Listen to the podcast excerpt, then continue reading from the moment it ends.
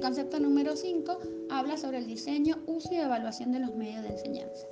Acá se referencia que la tarea de diseñar un medio o material didáctico es ante todo un proceso de planificación y desarrollo de propuestas para la actividad de enseñanza, que requiere del conocimiento, la habilidad del lenguaje y técnicas de cada medio. Por ejemplo, cuando utilizamos una grabación, saber utilizar las grabadoras. Si vamos a usar un proyector, saber cómo se utiliza el proyector.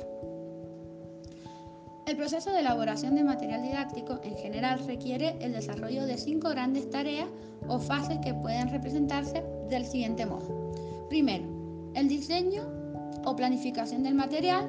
Segundo, el desarrollo de los componentes y dimensiones. Tercero, experimentación del material en contextos reales. Cuarto, la revisión y reelaboración. Y el último es la producción y difusión.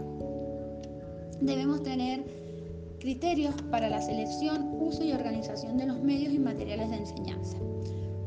Por ejemplo, la adecuación de los medios a las características del alumno, desarrollar la enseñanza combinando distintos tipos de medios y materiales, utilizar los medios y materiales del entorno sociocultural, reflexionar e intercambiar materiales entre los profesores,